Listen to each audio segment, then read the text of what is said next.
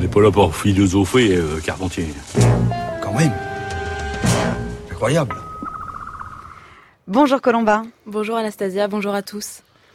Puisqu'est arrivée la fameuse période où l'on doit jeter un coup d'œil rétrospectif sur l'année qui vient de s'écouler, on peut dire que du côté de la philosophie, elle aura été très largement marquée par la publication de deux textes inédits de Michel Foucault.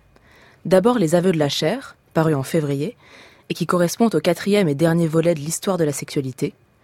Et plus récemment, les éditions Gallimard de l'EHESS et du Seuil ont fait paraître deux cours, prononcés par Foucault en 1964 à Clermont-Ferrand et en 1969 à Vincennes, et, et consacrés eux aussi au thème de la sexualité.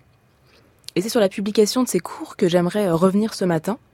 Un événement quand on sait qu'avant eux, aucun des enseignements donnés par Foucault ailleurs qu'au Collège de France n'avait été rendu public. Et alors qu'est-ce qu'on trouve dans ces cours?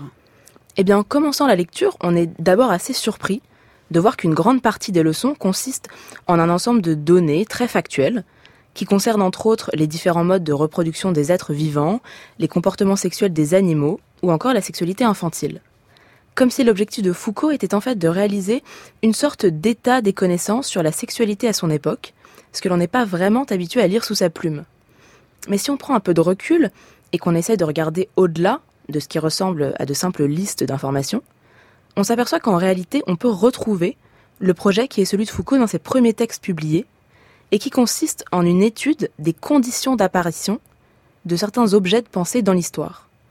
Si l'on prend l'histoire de la folie par exemple, Foucault avait montré dans ce livre que la folie ce n'est pas du tout la même chose au XVIIe et au XXe siècle. Ce qui nous apparaît aujourd'hui comme une maladie qui doit se soigner dans un hôpital n'était pas perçu différemment il y a quelque temps du libertinage, de la pauvreté ou de n'importe quelle forme de désordre social. Et dans les cours qui nous intéressent aujourd'hui, Foucault montre qu'il en va de même pour la sexualité. L'expérience de la sexualité qui apparaît au XIXe, ce n'est pas la même que celle qui avait cours à l'âge classique. Ce qu'il faut comprendre, c'est que la sexualité telle qu'on la pense aujourd'hui n'est pas quelque chose qui a existé de tout temps, mais plutôt que chaque culture invente sa propre expérience ou sa propre conception de la sexualité. Ce qui signifie, ce qui signifie pardon, que pour Foucault, il y a un ensemble de conditions spécifiques qui, à un certain moment de l'histoire, font émerger une certaine expérience de la sexualité. Et ce qu'il occupe dans ces deux cours, c'est de savoir ce qu'est la sexualité dans notre culture. Et du coup, à quoi est-ce que ça fait référence la sexualité pour nous, Européens? Eh bien, ça fait référence à un double discours qui naît pour Foucault au XIXe.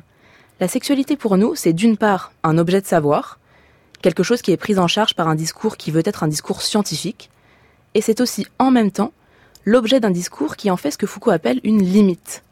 Ce qui caractérise notre culture, c'est un partage qui fait de la sexualité à la fois un objet à connaître et ce qui relève d'une expérience limite.